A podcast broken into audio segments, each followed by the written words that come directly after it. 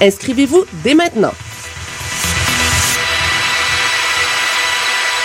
Pour la sixième édition, la virée classique OSM revient en force avec plus de 30 concerts et un volet extérieur gratuit. Du 10 au 13 août, à la place des arts et au quartier des spectacles, venez assister à l'événement pour aussi peu que 10 En vedette, Sumi Joe, Jean-Philippe Collard, Charles-Richard Hamelin, Till Fellner et plusieurs autres. De plus, ne manquez pas le grand concert d'ouverture au Stade olympique gratuit. Détails sur viréclassique.osm.ca. L'OSM est présenté par Hydro-Québec en collaboration avec la Place des Arts, hôtesse de l'événement. Du 10 au 12 août, rendez-vous à la TEU pour la FAIA. Pierre Quenders, Poirier, Migration Sound System, King Abid, Ilam et plusieurs autres vous feront danser sur des rythmes du monde. En plus, cirque, activités familiales et mise au feu de l'œuvre géante, la FAIA promet d'être flamboyante. Du 10 au 12 août à la TEU et c'est gratuit. Programmation complète à la TEU.ca. Rhythmwise, en collaboration avec Appleton Estates et CISM, sont fiers de vous inviter à la 30e édition des soirées Drop the Rhythm avec Live de la Jamaïque, Kabaka Pyramid and the Pebble Rockers, dimanche le 13 août prochain dès 21h au Groove Nation 410 Rachel Est. Billets à 15 en prévente sur admission.com, 25 à la porte. Kabaka Pyramid, live aussi. Dub Cartel, Rhythmwise et Kiyu, dimanche le 13 août prochain. Drop the Rhythm. Info rhythmwise.com. Ouais, fait que c'est ça, là. J'ai dit que je la laissais. Oh, OK, excusez. OK, bonsoir, ici François Larouche et mon ami Pelure. Et nous sommes les ambassadeurs, ben surtout moi, du Festival Soir. Le Festival Soir, c'est un festival le soir sur la rue Beaubien entre Saint-Laurent et Châteaubriand, le 11 août à 17h. C'est des artistes multidisciplinaires. C'est un mot très difficile à dire. Tout le reste des informations est sur le site soirmtl.com. Moi, j'ai fini. Restez vivants. J'aime tout le monde, surtout ma mère. Salut!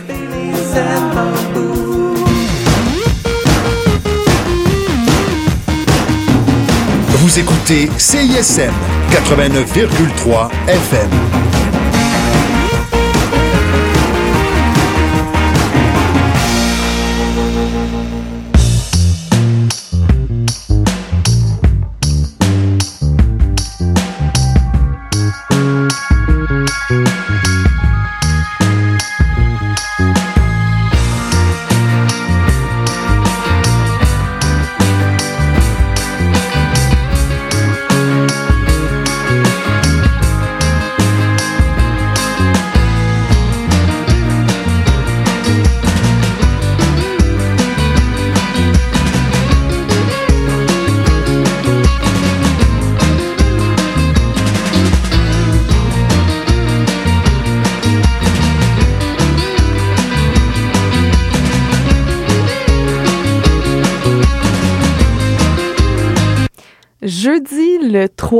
2017. Vous êtes à l'écoute de la force de chercher.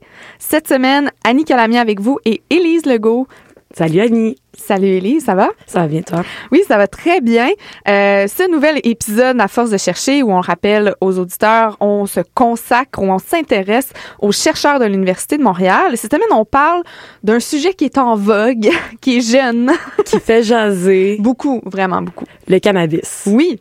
Et euh, c'est excitant. C'est c'est excitant et c'est un sujet qui m'intéresse énormément parce que comme on le sait, notre premier ministre Justin Trudeau a tenu sa promesse électorale et il légalisera cette substance à partir du 1er juillet 2018. Donc là, ça s'en vient, là. C'est dans moins d'un an. Notre prochain bail. Euh, oui, voilà.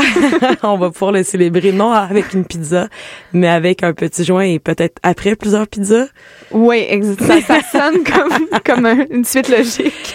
Puis en fait, je, je, je voulais vous peindre un peu un portrait international avant qu'on parle vraiment de la recherche sur mhm. laquelle on va se consacrer, aujourd'hui, parce que le Canada va joindre l'Uruguay et quelques États des États-Unis, dont l'Alaska, la Californie, le Colorado, le Maine, le Massachusetts, le Nevada, l'Oregon et Washington, dans cet effort de légaliser le cannabis. Et il y a également l'Israël et l'Allemagne et le Pérou qui ont décriminalisé ou comptent décriminaliser le cannabis médical. Et évidemment, lorsqu'on parle de cannabis, on pense tout aux Pays-Bas, mais je tenais à euh, dire que le cannabis aux Pays-Bas n'est pas légal. Ah non? Non, et c'est ça surprend tout le monde parce qu'en fait, la possession et la production sont considérées encore comme des délits mineurs. C'est la différence entre la légalisation et la décriminalisation, c'est que la légalisation, bon, tu as le droit d'en avoir, d'en posséder. C'est certain qu'il y a, il y a des, des règles qui encadrent...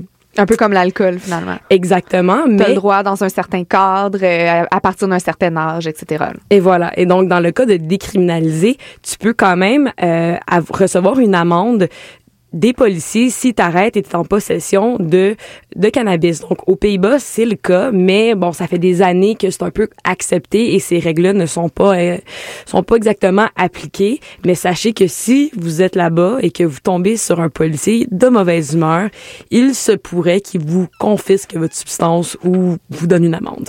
Exactement. Mais j'ai aussi entendu, c'est drôle parce que aux États-Unis, ils ont un problème qui est pas nécessairement le même, mais qui est similaire dans le sens où euh, c'est la loi fédérale continue de prédominer sur les lois des États.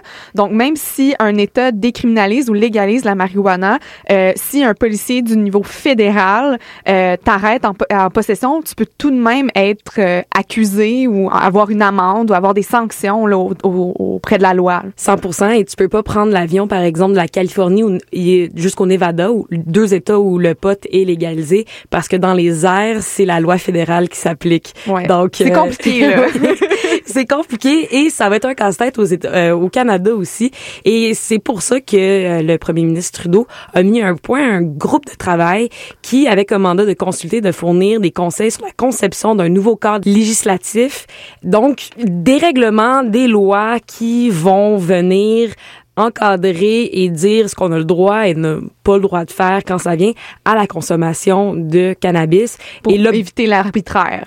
Exactement. Et l'objectif, c'était vraiment, bon, lég- légaliser, réglementer et restreindre la- l'accès. Donc, le but, c'est pas de commencer à vendre du cannabis puis s'assurer que le plus de monde possible en consomme. C'est que les bonnes personnes qui veulent tenter cette expérience-là ou qui en ont besoin le fassent. Mais, euh, Ben, qui ont un consentement éclairé. On parle beaucoup de consentement éclairé dans la vie. Donc, c'est une belle façon de le montrer. Exactement. Puis le rapport de ce groupe-là a été déposé en novembre 2016 et c'est à ce moment-là que on a réalisé que ça allait vraiment se produire. là. C'est c'est quand même une grosse nouvelle. Et depuis, on parle énormément de cannabis au Canada. C'est un sujet qui fait polémique et qui est très d'actualité. Donc, je suis très contente d'en parler aujourd'hui. Moi aussi. Et il y a des études qui se font sur le sujet, notamment à l'Université de Montréal, qui euh, a publié un rapport sur les effets potentiels du cannabis auprès des adolescents. Ça, c'est quelque chose qui touche plusieurs personnes parce que, bon, quand on parle de restreindre l'accès, c'est notamment euh, face aux jeunes et s'assurer que si on légalise le cannabis, ben, ça va pas nécessairement augmenter la consommation chez les jeunes. Non, bien sûr. Puis en fait, ça, ça m'avait surpris parce que récemment, il y a eu un sondage qui a été fait auprès des Canadiens sur euh, à quel point ils étaient d'accord avec la légalisation prochaine. Puis, à ma grande surprise, le Québec se situait pas euh, dans les, les, les provinces les plus favorables. Ah oui. c'était vraiment pour une question de santé publique. C'est-à-dire que euh, la crainte des Québécois, euh, peut-être même encore plus qu'ailleurs au Canada, du moins selon ce sondage-là, euh, c'est vraiment que euh, est-ce que ça va nuire à la santé de nos jeunes? Donc, c'est vraiment une étude qui préoccupe les gens. Ah, donc c'est une étude qui est extrêmement appropriée avec notre sujet d'aujourd'hui parce que euh, l'étude en question a été publiée dans une revue qui s'appelle Journal of Child Psychology and Psychiatry et euh, l'étude en soi a rien à voir avec la légalisation, mais Ça se faisait de toute façon. là. Exactement. Puis ces résultats ont rapidement fait le tour de la planète et ont fait énormément jaser. Donc, c'est durant cette prochaine heure que nous allons plonger au cœur de cette étude, puisque j'ai eu la chance de rencontrer Josiane Bourque, qui est doctorante au département de psychiatrie de l'Université de Montréal et co-auteur de cette recherche. Et euh, notre conversation m'a aussi permis de mieux comprendre le métier de chercheur, parce que tu vas voir, la publication d'une étude, c'est pas un travail d'une semaine, c'est plusieurs années. Et euh, on va euh, pouvoir, dans la prochaine heure, parler non seulement de l'étude, mais tout le travail qui va derrière ça. J'ai déjà hâte. Parfait. Et pour l'instant, euh, on va retourner, bon, on va aller en musique et au retour, je vous présente Josiane Bourque.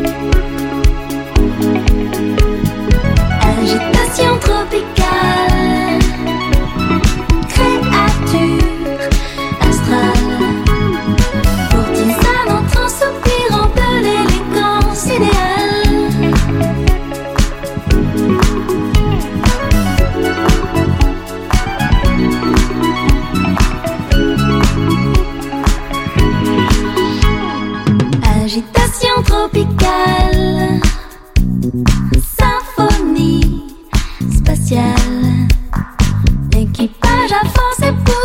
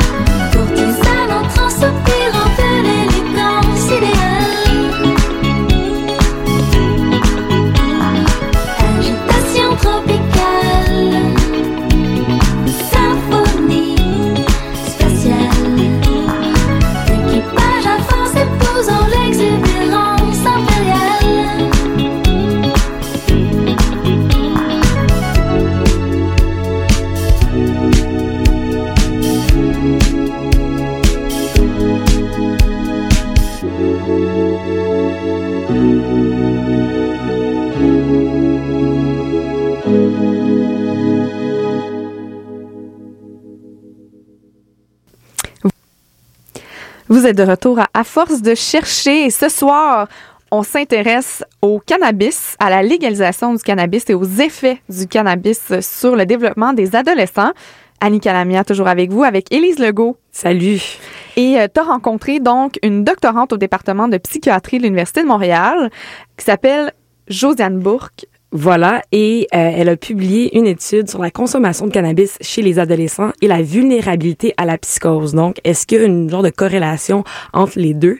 Et euh, n'étant pas une scientifique moi-même, ça m'intéresse énormément de savoir comment les chercheurs se rendent là où ils sont et comment ils choisissent leur sujet d'étude. Parce que, bon, c'est c'est assez niche d'une certaine manière de dire, OK, consommation de cannabis, adolescent, euh, vulnérabilité à la psychose. Ouais.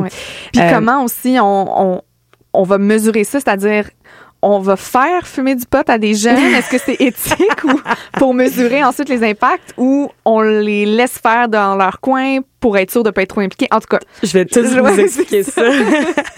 Euh, donc, le parcours de Josiane a commencé euh, ben, à à l'université. Elle a fait un bac en pharmacologie pendant lequel elle a été fascinée par le cerveau et elle a continué ses études à la maîtrise en sciences biomédicales où elle a entre autres étudié la toxicomanie et les problèmes euh, psychotiques. Puis finalement, elle s'est rendue au doctorat où elle travaille en prévention de problèmes de toxicomanie chez les, les adolescents. Donc, elle est spécialiste sur cette question. Et elle tente, entre autres, de trouver des marqueurs au niveau du cerveau et de la cognition chez les adolescents qui vont aider à déterminer qui pourrait développer certains troubles de santé mentale, dont la psychose. Et c'est super intéressant ce qu'elle fait, puisque, comme vous allez l'entendre, la psychiatrie est une science médicale bien différente des autres. La psychiatrie aussi, c'est un domaine qui est pas évident parce que dans tout le reste de la médecine, tous nos marqueurs pour évaluer si une personne a une certaine maladie, c'est des marqueurs biologiques. Euh, c'est un problème d'hypertension, on calcule ta tension, puis on a une donnée, puis bon, on, prend cette donnée-là, on vérifie dans, dans certains seuils qu'on établit, si t'es en haut, bon, ben, tu souffres d'hypertension, on va donner des médicaments. Euh, la psychiatrie, c'est très, très, très compliqué, c'est très subjectif. Euh, fait qu'il y a ce désir-là dans la, communauté, de la recherche de trouver, euh, de se pencher vers des marqueurs biologiques, physiques qui vont nous aider euh, à amener un bon diagnostic parce qu'en ce moment, c'est vraiment juste euh, subjectif sur des symptômes, comment tu sens depuis les deux dernières semaines, tout ça. Euh, fait c'est pas évident. Fait qu'encore là, c'est un beau défi. C'est sûr que c'est pas évident parce que euh, effectivement le, le cerveau est un grand mystère, puis les symptômes qui sont liés à la maladie mentale vont varier énormément d'une personne à une autre pour la- le même trouble. Ça va varier en fait les symptômes d'une personne à une autre, donc c'est difficile à mesurer là vraiment. Exactement. Et comme elle le dit, euh, l'hypertension, bon, une manière euh, de le voir euh, physiquement, physiologiquement, tandis que les troubles psychiatriques, c'est beaucoup plus difficile de trouver ces marqueurs biologiques-là. Et c'est ça qui l'a mené à réaliser une étude de longue haleine sur les risques d'une consommation régulière de cannabis sur la santé mentale des adolescents. Et je vous laisse écouter les grandes lignes de cette étude et nous ensuite disséquer chaque aspect de ce projet d'envergure. aussi euh, cool que ça. Euh, mais bref, on avait fait une étude similaire euh, sur des données qui nous provenaient de jeunes à Londres. Euh, en fait, à la base, c'était vraiment... c'était oui, c'était axé sur la consommation de cannabis, mais pas tant que ça. Le principal aspect, c'était vraiment regarder, évaluer la prévalence de jeunes dans la population générale qui vont rapporter avoir certaines expériences psychotiques, comme, comme on le décrit dans, dans l'article. Je peux le définir plus tard, c'est quoi. Euh, puis, en fait, puis c'était de répliquer ces résultats qu'on avait eu à Londres. Avec nos données euh, qu'on a ici, qu'on recueille à chaque année de bon, 31 écoles secondaires de Montréal et un peu à l'extérieur qui participent à cette étude-là. À chaque année, on va dans, dans les écoles. Tous les jeunes de, la, de notre cohorte de 2012 euh, qu'on suit de secondaire 1 à secondaire 5 euh, remplissent un questionnaire d'une heure à, tous les ans. Euh, on évalue leur fonction cognitive, on évalue justement certains symptômes psychiatriques, dont six expériences psychotiques. Euh, puis on a, en fait, on a confirmé que dans la population générale, euh, il existe comme trois principales trajectoires, trois principaux groupes de jeunes sur les expériences psychotiques. C'est-à-dire qu'il y a 80% de la population, ce qui est tout à fait normal, qui vont scorer très faiblement notre questionnaire d'expérience psychotique. Puis même là, ça, ils scorent très faiblement. Puis ça diminue aussi avec l'âge, qui est tout à fait normal, puis tant mieux. Il y a un 7% qui, eux, vont coter très fort à 13 ans, mais ça va diminuer aussi avec l'âge, tant mieux. Fait que c'est comme si finalement, ils n'ont ils ont plus ces problèmes-là, ou ça s'est réglé, ou euh, ils sont devenus plus matures, puis finalement, ils n'ont plus ce genre d'expérience-là. Euh, et euh, nous, on a trouvé un groupe qui était très intéressant pour nous. Il y a 8% de la population, générale encore là, c'est des jeunes qui vont à l'école secondaire, qui vont rapporter de plus en plus à chaque année d'avoir ce genre d'expérience-là. Et ça peut être avoir une hallucination au moins une fois dans, ta vie, voir quelque chose que personne d'autre avait vu. Euh, avoir des idées aussi de grandeur, sentir qu'on a un pouvoir spécial, on a un don, on est spécial. Euh, il y a aussi des idées bon, de paranoïa, un peu se sentir observé, suivre, tout ça. Euh, fait qu'en fait, on a voulu répliquer que à Montréal, on trouve ce même profil-là. Puis là, à ce moment-là, la question de la consommation de cannabis est entrée en jeu. Euh, à savoir si finalement le fait de consommer, euh, ça donne plus de chances d'appartenir dans un de ces groupes-là, parce qu'on savait qu'il y avait un lien. Il y a beaucoup d'études qui nous ont montré qu'il y, a un lien entre les, entre les deux. Euh, mais nous, c'est ça, dans le fond, on a. Il y a beaucoup d'études qui ont montré qu'il y avait un lien entre la consommation de cannabis et le trouble psychotique, euh, psychotique ou la schizophrénie, fait vraiment au niveau du diagnostic clinique. Euh, nous, on est bien dans de ça, de ça ou en, en amont, si tu veux. Fait que c'est pas des gens qui ont un diagnostic euh, psychiatrique, euh, c'est vraiment juste avoir certaines expériences. Ça te rend plus à risque de développer une psychose, mais c'est à ce moment-ci, ils sont adolescents, puis c'est peut-être pas très fréquent leurs expériences, donc c'est pas nocif. Ça a peut-être pas tant d'impact sur leur fonctionnement. Fait que tout va bien, mais ils ont ce genre d'expérience-là. Puis nous, on se pose la question, ben déjà, le fait d'avoir ces expériences-là, est-ce que c'est lié à la consommation? Euh, fait que l'idée est, est venue de ça. Il y a évidemment plusieurs éléments de réponse super intéressants dans Mhm. la réponse à Josiane Bourg parce qu'on parle d'un sujet qui implique 4000 adolescents dans 31 écoles de la région de Montréal tout au long du secondaire. Ouais, c'est quand même là, on parle pas d'un groupe à qui on a parlé euh, dix minutes une fois, puis là on évalue. euh, C'est vraiment un projet qui est sérieux, qui est grand. Puis où on va, tu sais, moi je trouve ça intéressant que à part de certains qu'à 13 ans, ils scoraient plus fort, il y avait plus de symptômes psychotiques, puis finalement en grandissant, ben il y en avait de moins en moins. Alors, c'est, ça rend justement ce, ce projet de longue haleine-là vraiment pertinent dans ce type de, de, de sujet-là pour euh, on a vraiment une meilleure idée du développement des jeunes aussi, là, que, que juste à 13 ans, c'est pas représentatif de, des impacts qu'ils auront pour toute leur vie, mettons. Exact. Puis un autre élément euh, qu'elle a mentionné, c'est euh, le fait que c'est une étude qui a été d'abord réalisée à Londres et eux, ils ont pris le même euh, protocole de recherche, sont venus euh, ajouter l'élément de la consommation de cannabis pour voir si les résultats allaient être similaires.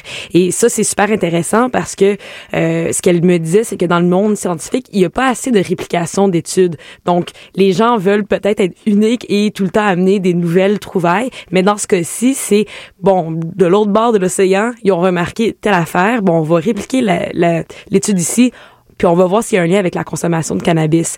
Et euh, donc, comme elle disait, 31 écoles à Montréal, c'est super ambitieux et c'est pour ça que je me suis vraiment intéressée au-dessous de ce projet de recherche. Comment on fait pour réaliser une telle étude et comment on fait pour rentrer dans les écoles?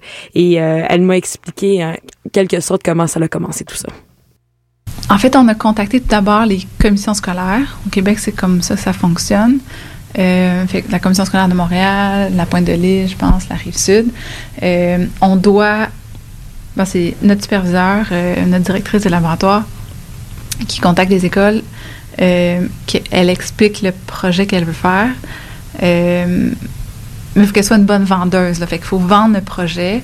Puis pour que les écoles acceptent aussi, puis parce qu'elles sont très sollicitées, les écoles, pour plein de projets de recherche, parce que c'est une mine d'or d'informations, parce que bon, tous les jeunes vont à l'école.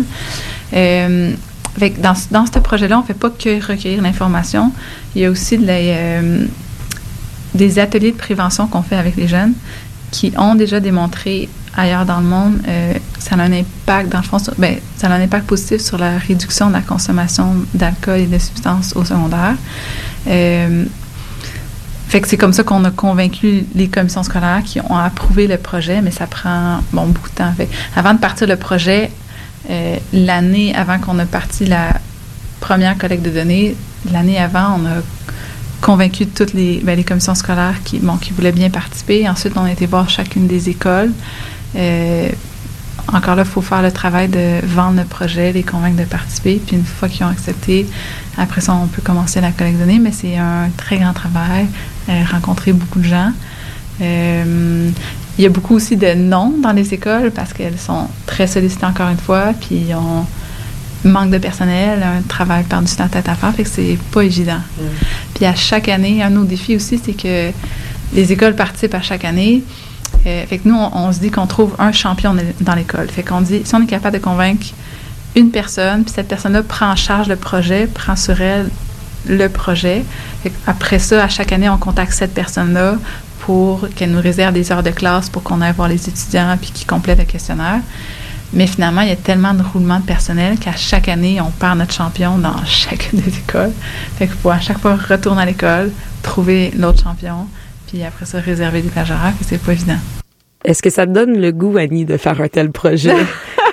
C'est sûr que à travailler avec les écoles, euh, j'en sais quelque chose dans ma vie professionnelle, là, pour rentrer dans, dans ma vie euh, personnelle, là, mais quand même, c'est c'est toujours un gros défi, euh, avoir l'autorisation des parents, avoir du temps avec les jeunes.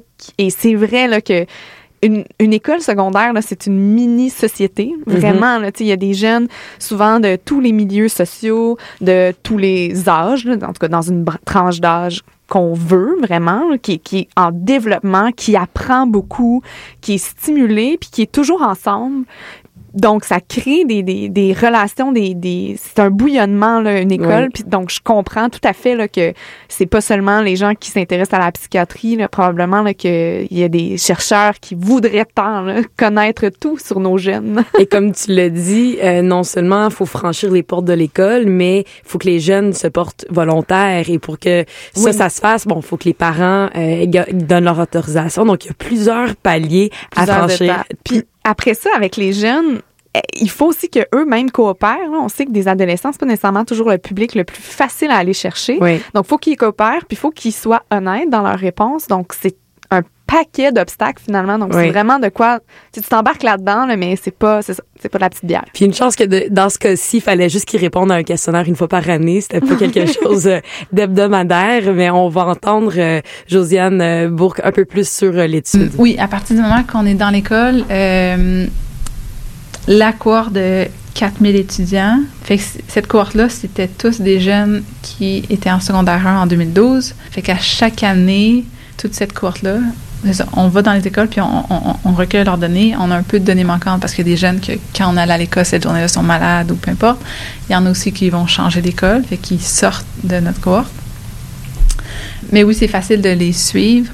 Tous les questionnaires qui, euh, qui répondent, c'est auto-rapporté. C'est-à-dire que c'est, bon, eux qui répondent. Fait que c'est beaucoup plus facile pour nous. C'est un questionnaire à l'ordinateur. Fait que nous, ça ne prend pas beaucoup de personnel pour euh, avoir toutes ces données-là. Puis, à la fin, quand on reçoit les données, ben c'est là qu'à ce moment-là, on regarde, euh, on fait des groupes consommateurs, non consommateurs, par exemple, ou on fait juste évaluer on peut aussi évaluer des, certaines trajectoires de consommation. Il y en a qui consommeront jamais.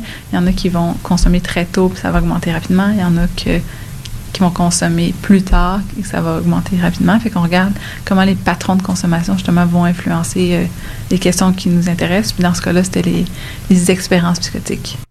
Donc, on le sait que l'adolescence, c'est une période de charnière euh, dans nos vies. Donc, évidemment, il y a beaucoup de, modifi- de modifications entre le secondaire 1 et le secondaire 5. Je pense juste à mon, ado- mon adolescence à moi, je n'étais pas la même personne euh, cinq ans plus tard. Non, 5 ans, c'est long. Là.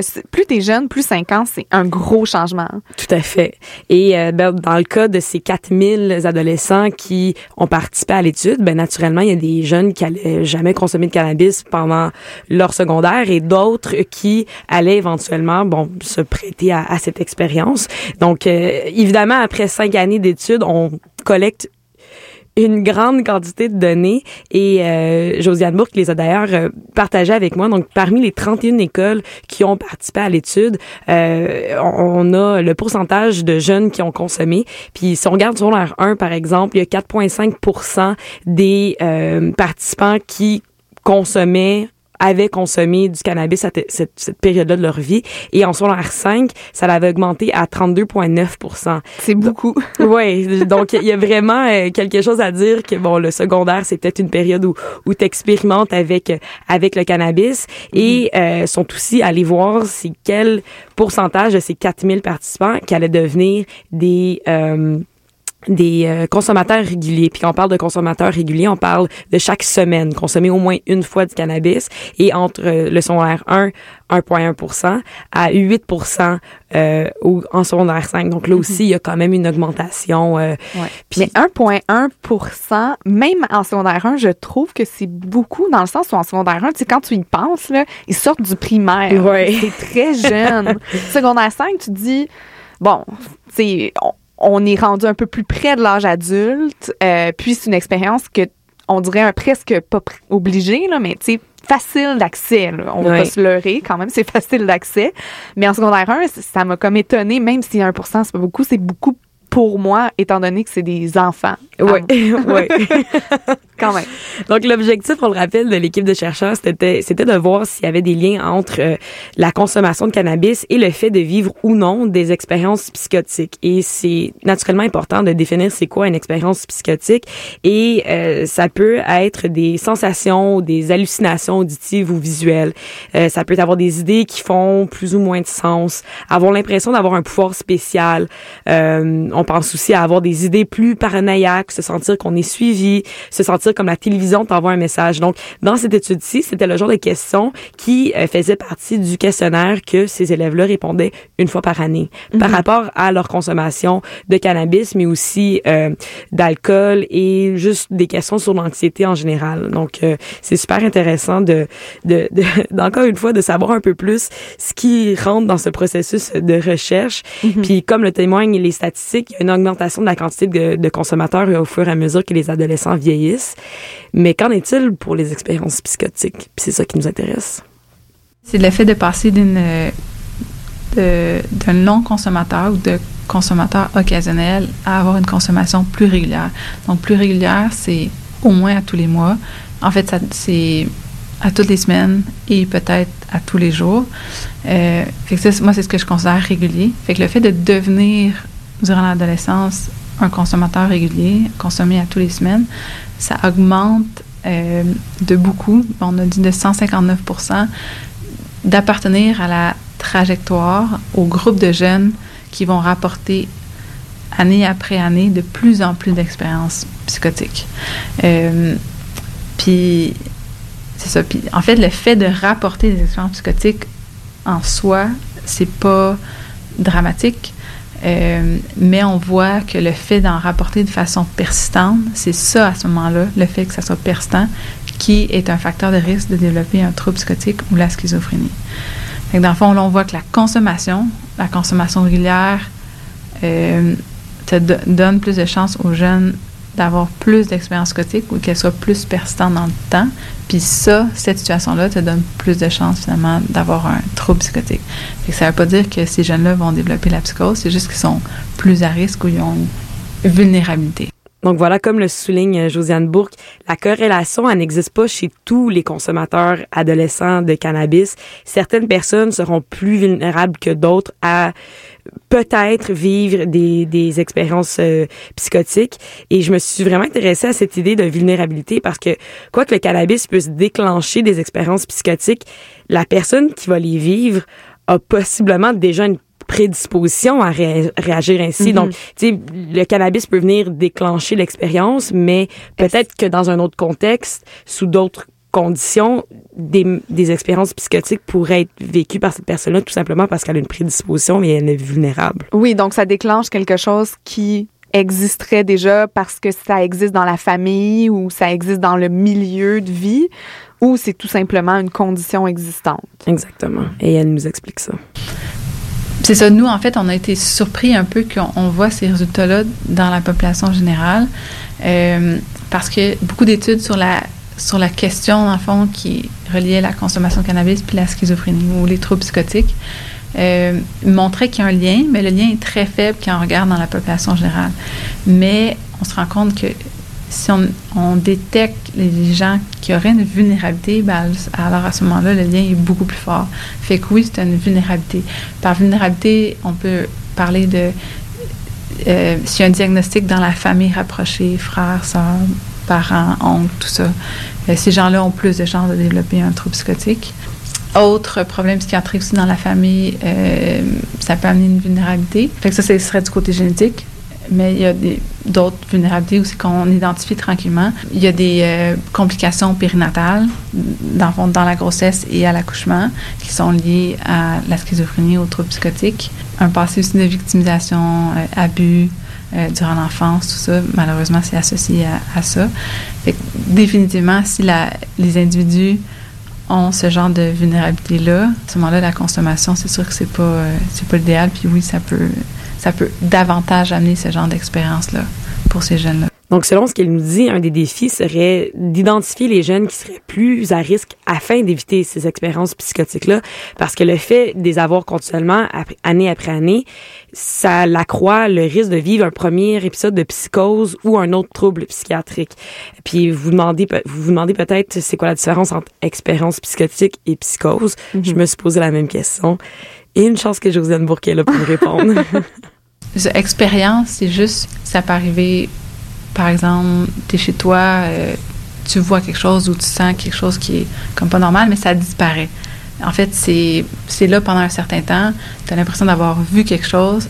Il y a un petit stress qui est. Ça amène un, léger stress, mais après, ça se calme puis ça s'en va. Un épisode de psychose, c'est. euh, un épisode aussi fermé, c'est-à-dire qu'il y a un début puis une fin, mais ça peut durer des jours, voire des semaines. Perte de contact avec la réalité. Puis souvent, ces gens-là vont vraiment pas bien. Ils s'imaginent beaucoup de choses, puis ça fait puis quand on a une conversation avec eux, tout ça ne fait pas beaucoup de sens, ils se sentent extrêmement mal. Euh, puis souvent, c'est facilement détectable. Les proches vont le voir, puis ils vont amener, par exemple, leur enfant ou leur adolescent euh, à l'hôpital parce qu'il y a un problème. Mais ça peut être déclenché par des substances ou ça peut être déclenché par un événement majeur, un stress, ce genre de choses-là. Mais l'épisode est beaucoup plus long, puis la personne a de la misère à se sortir de ça, puis il y a vraiment une perte de contact. Alors que l'expérience, ça va juste être des, euh, sensations qui arrivent puis qui s'en vont, mais si elles deviennent plus récurrentes, bien on peut penser que ça peut euh, peut-être prédire un problème, un problème psychiatrique éventuellement. Mais j'imagine à ce moment-là que, mettons dans un monde idéal, où on est capable de, de voir ou de, de connaître les prédispositions euh, de, des jeunes, on pourrait justement, comment dire, pré- prévenir ou les prévenir que leur consommation pourrait, on parle dans un monde idéal, les prévenir que euh, consommer augmente leur chance ou tu sais des fois j'imagine que eux-mêmes dans leur développement ne sont pas nécessairement au courant des dangers ou euh, de leur prédisposition. On parle souvent des dangers de la drogue comme euh, des dangers vraiment plus médicaux. Mhm. Euh, du moins dans, dans mon souvenir de, de tous les, les, les ateliers de prévention là, que j'ai eu dans mon adolescence. Je sais pas pour toi. Mais c'était souvent ça, c'est des, des dangers médicaux, mais médicaux dans le sens physique Oui. Et moins dans le sens santé mentale. On parlait beaucoup moins de ça, puis euh, parce que la santé mentale c'est toujours un tabou là, on va pas se cacher de ça non plus. Donc euh, j'ai l'impression que peut-être si on était plus ouvert avec les jeunes pour leur parler de santé mentale puis des effets de la drogue sur leur santé mentale, peut-être que ça pourrait des fois déclencher ou mieux prévenir. Et voilà. Donc, la prévention fait vraiment partie de ce projet d'étude. Et euh, au retour de la musique, on va justement rentrer dans ce volet-là euh, de la recherche.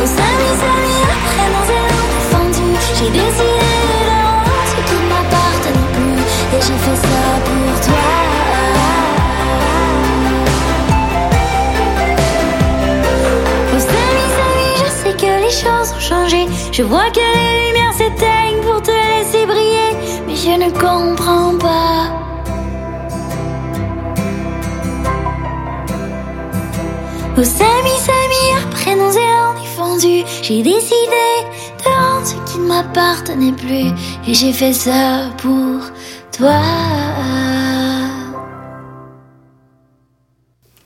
Vous êtes de retour à, Force de chercher avec Annie et Élise. Et euh, aujourd'hui, on, cherche à faire de la prévention euh, de, des effets psychotiques de la marijuana sur les adolescents euh, avec Josiane Bourque et avec les projets de recherche autour de la consommation de cannabis chez les adolescents à l'Université de Montréal. Puis, euh, on, on- on rentre maintenant dans un, un volet un peu plus communautaire, un peu plus humanitaire, presque. Mais tout aussi important. Mais tout aussi important parce que c'est sûr qu'on parle bon de, de l'impact sur le cerveau de la marijuana, mais il faut aussi parler de prévention parce que un, un des volets de, de cette étude-là, c'était, euh, si je me trompe pas, euh, vraiment de de- d'avoir des meilleurs outils pour prévenir les, les dérives ou prévenir les, les impacts négatifs sur le développement des jeunes en prévision de la légalisation. Ouais, puis en fait, au final, c'est bien beau faire des, des corrélations, euh, mais si les, les, les conclusions sont que effectivement la consommation régulière de cannabis peut augmenter les chances euh, d'expérience psychotique, ça serait bien de- d'offrir des pistes de solutions. Et euh, on peut pas parler de prévention sans mentionner euh, Patricia Conrad, qui est la superviseure et co-auteur de l'étude avec Josiane Bourque.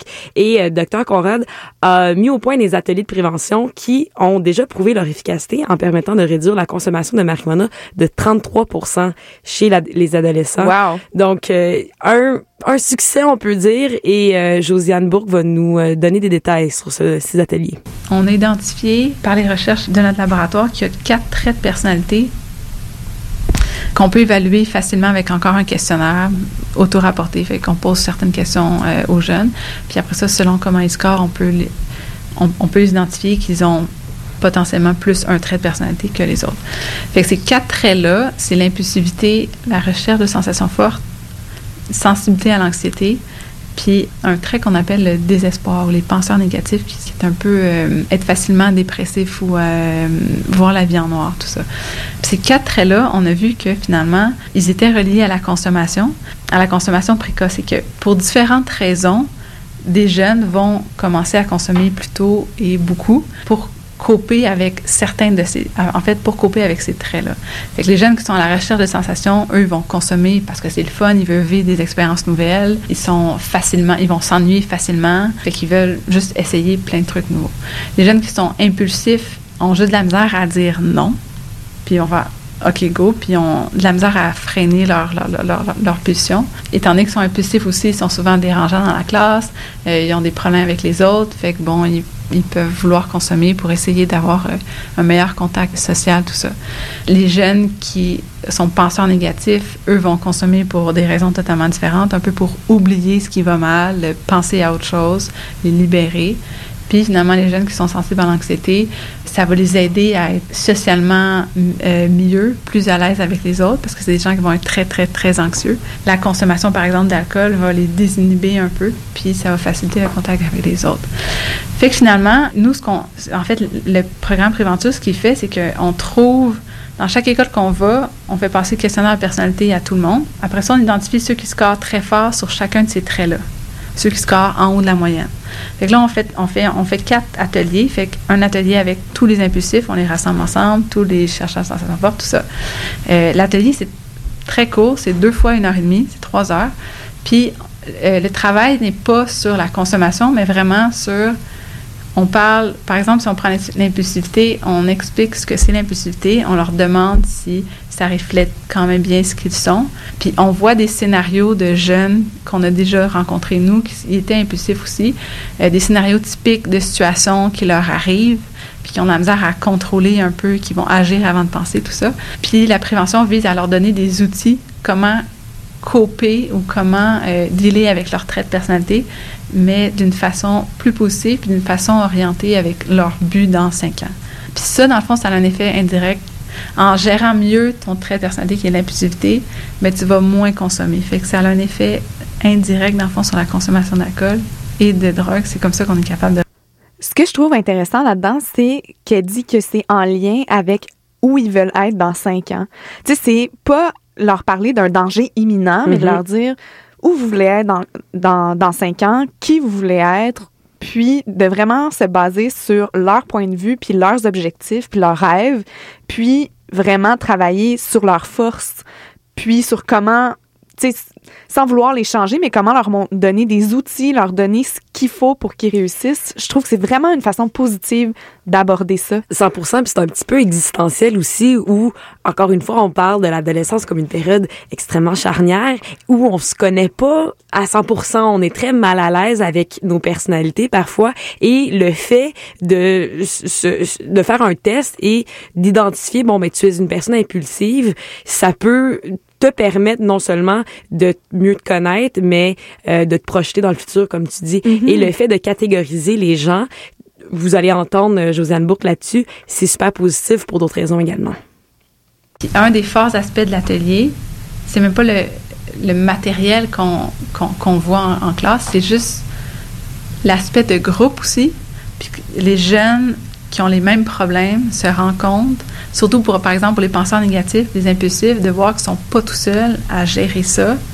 Juste ça, c'est comme, ça fait déjà un travail immense. Euh, fait que oui, en fait, puis l'atelier ne vise pas. En fait, c'est les professeurs aussi qui nous aident à donner ces ateliers-là. Puis on, il y a aucun, en fait, il y a aucun euh, jugement sur la consommation.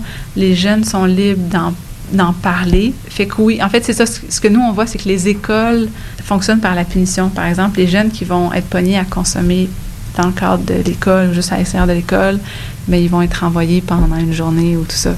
Euh, mais nous, on voit en recherche que c'est pas ça qu'il faut faire, c'est pas comme ça que ça marche. Puis au contraire, quand on a ces discussions-là avec les jeunes, puis on peut en parler librement, ça a beaucoup plus de conséquences, ben, de conséquences positives que finalement euh, avoir une punition sur euh, parce que le jeune a consommé ou tout ça. Fait que oui, juste en parler, ça aide un petit peu le, le problème, tout à fait. Puis tu sais, quand je pense à ça, je me dis un jeune qui aurait même un problème avec euh, l'autorité, peut-être que le renvoyer, ça pourrait juste comme le motiver ou l'amener à justement encore plus contester l'autorité. tu sais. Exactement. Et puis je trouve ça vraiment intéressant de, de re-questionner ce modèle traditionnel-là de la, de la punition et de la discipline.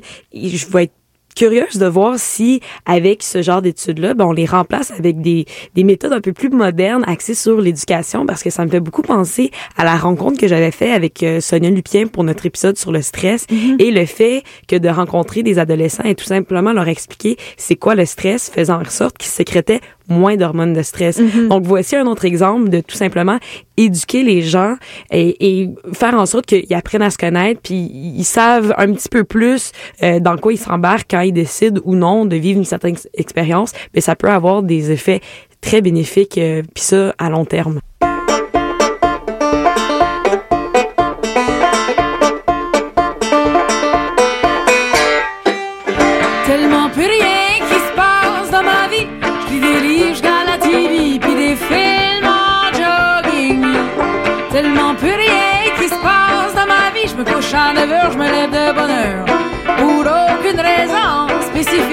Suis rendu plate à mourir. Je file mon cerveau ramollir.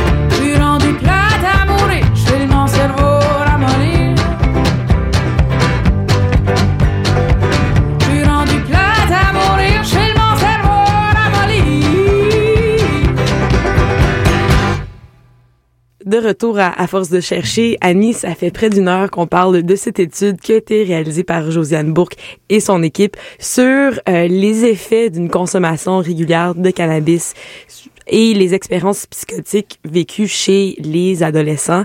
C'est une étude qui a été publiée le 7 juillet 2017, donc c'est assez chaud encore. Vraiment très chaud. et ça le fait jaser. Euh, ça le fait le tour du monde même. Et je vous énumère quelques médias qui ont pris la nouvelle. On parle de la presse, la Gazette, le Washington Times, le European Pharmaceutical Review, The Indian Express. Donc, on parle, on, on s'est rendu jusqu'en Inde. Quand Le- même. Ouais, le Daily Mail, Weed News, Independent Online et j'en passe. À tous les jours, il y a quasiment des publications différentes. Et euh, au C'est point vraiment au goût du jour, là, vraiment. Exactement. Ce sont des résultats auxquels même l'auteur principal ne s'attendait pas. En fait, je sais pas pourquoi cette étude-là a tant euh, Peut-être parce qu'à ce moment, ben, ben, tout le monde aussi à l'international, euh, bon, sait que le Canada va légaliser. Certains États américains ont légalisé, ça fait pas très longtemps. Fait que donc, oui, c'est sûr que c'est un sujet d'actualité pour tout le monde. Euh, mais en même temps, on n'est pas la seule étude euh, qui a regardé cette question-là. Mais on est une des seules études qui ont regardé cette question-là dans une population assez jeune, vraiment des adolescents. Fait que peut-être ça touche encore plus les gens. Euh, mais ouais, je suis sur- surprise. ouais. Donc, ça serait ce climat autour du cannabis en ce moment qui ferait en sorte que les gens en parlent, mais plus précisément le fait qu'on inclut les adolescents et comme tu disais au début de l'émission, ben, le fait de se poser des questions sur la consommation du cannabis, la légalisation, notre première inquiétude, c'est souvent ben, ben, quel impact ça va avoir euh, sur, Sur nos enfants. sur nos enfants. Puis les- la santé publique en général, parce que c'est un enjeu de santé publique de légaliser une nouvelle drogue. Exactement. Et je lui ai demandé, selon elle, Josiane Bourque, quelle perception la société a sur le cannabis. Justement, j'ai été voir aussi euh, sur la presse qui avait. En fait, euh, j'ai été interviewée par la presse aussi.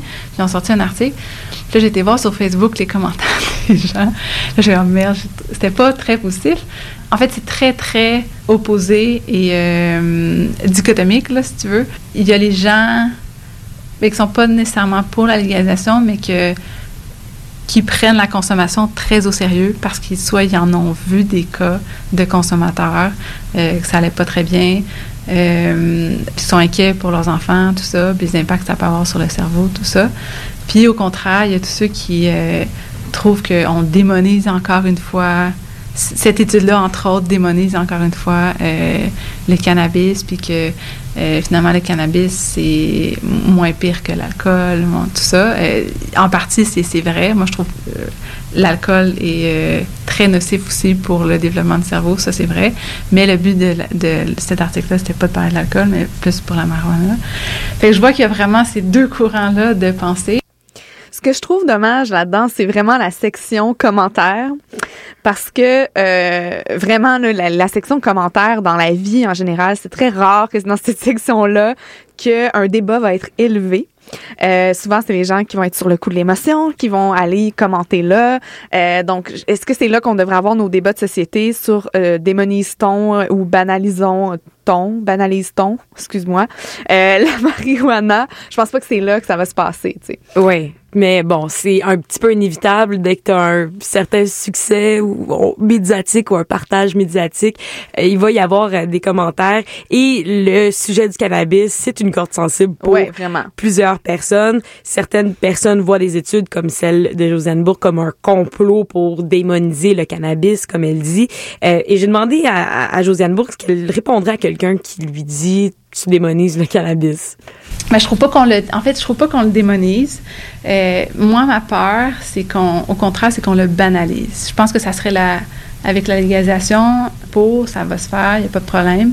La pire erreur qu'on pourrait faire, c'est de banaliser encore la substance, alors que moi, je trouve qu'elle est déjà très, très, très, très banalisée. Puis j'essaie non plus, je ne veux pas la euh, démoniser plus la substance qu'elle est, parce que c'est vrai qu'il y a beaucoup d'études qui se font bon, sur les, les impacts sur le développement du cerveau. Il y a plusieurs études qui trouvent que ça a des impacts négatifs, mais au contraire, il y en a encore plusieurs qui trouvent finalement que ça n'a aucun impact. Euh, c'est vrai que c'est pas tout noir. Euh, c'est vrai aussi finalement que, bon, contrairement à l'alcool, euh, la marijuana a quand même des effets thérapeutiques positifs. notamment pour les gens qui ont cancer, qui ont problème aussi d'anorexie, ça, ça leur donne envie de manger. Ceux, gens qui, aussi pour la douleur chronique aussi, ça a des effets. C'est pas monstre, mais ça a quand même des bienfaits positifs. Fait que oui, tout ça, moi je trouve que c'est- bien. Je pense pas qu'on démonise en ce moment la consommation, mais c'est. Moi, je veux surtout pas qu'on banalise ses effets. Euh, puis que oui, si on légalise, le plus important qui est à faire, c'est de faire de la prévention, faire des grands messages de santé publique, un peu comme qu'on a fait pour la cigarette.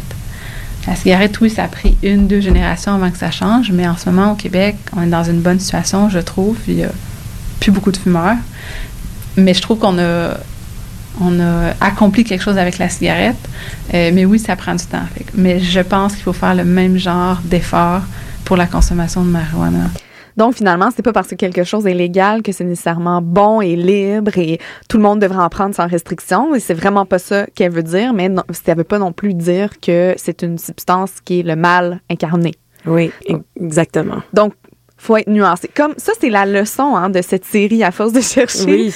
Tous nos chercheurs sont extrêmement nuancés, nous apprennent à voir un peu les pour, les contre de façon plus rationnelle sur des problèmes de société. Puis c'est ce que je trouve intéressant là-dedans. Et c'est pour ça que c'est important de faire des recherches et des études qui peuvent paraître euh, très niches, parce que c'est comme ça qu'on bâtit euh, au final un portrait un peu plus euh, complet d'une situation qui affecte la société. Et sur ces belles paroles de sagesse, on remercie sincèrement Josiane Bourque, doctorante au département de psychiatrie à l'Université de Montréal, qui euh, qui a publié, qui est co-chercheur sur ce grand projet d'études sur la consommation de cannabis chez les adolescents et la vulnérabilité à la psychose. Euh, merci d'avoir pris le temps de nous expliquer euh, ces recherches-là qui étaient super intéressantes. Et euh, nous, on vous dit à la semaine prochaine pour une autre émission d'À force de chercher. Bye bye!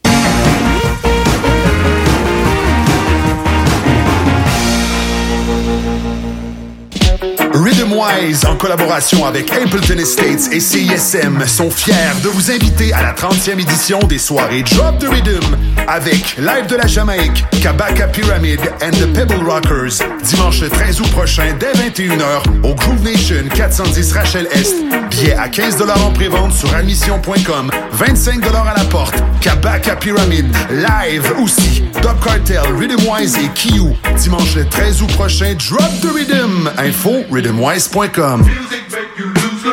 Amateurs de graffiti, DJ, MC et street dance, le festival Under Pressure présente sa 22e édition du 9 au 13 août 2017 en plein cœur du centre-ville de Montréal. Au programme, conférences, expositions, spectacles, parcours de skate, tournois de basket et coin famille. Ne manquez pas la soirée d'ouverture gars DMC Canada le mercredi 9 août au Fofun électrique et un gros block party sur la rue Sainte-Catherine-Est le samedi 12 août avec Afro et R.A. The Rugged Man en tête d'affiche. Pour connaître la programmation complète, www.underpressure.ca. Pour la sixième édition, la virée classique OSM revient en force avec plus de 30 concerts et un volet extérieur gratuit. Du 10 au 13 août, à la place des arts et au quartier des spectacles, venez assister à l'événement pour aussi peu que 10 En vedette, Sumi Joe, Jean-Philippe Collard, Charles-Richard Hamelin, Till Fellner et plusieurs autres. De plus, ne manquez pas le grand concert d'ouverture au Stade olympique gratuit. Détails sur viréclassique.osm.ca. L'OSM est présenté par Hydro-Québec en collaboration avec la Place des Arts, hôtesse de l'événement. Ne manquez pas Session 375, une série de quatre expériences spécialement créées pour célébrer Montréal. Le 10 août prochain, réservez vos amis pour la session signée Sonic en ville. Pour l'occasion, deux pistes de danse géantes seront érigées au bassin Peel. À la tombée du jour, dansez votre vie en regardant le soleil se coucher sur le canal La Chine ou relaxez dans la zone lounge. Au programme, Hero Bust, Botneck, Michael Sparks, Teasy et Greenwood. Venez vous dégourdir, c'est gratuit. Session 375. Programmation officielle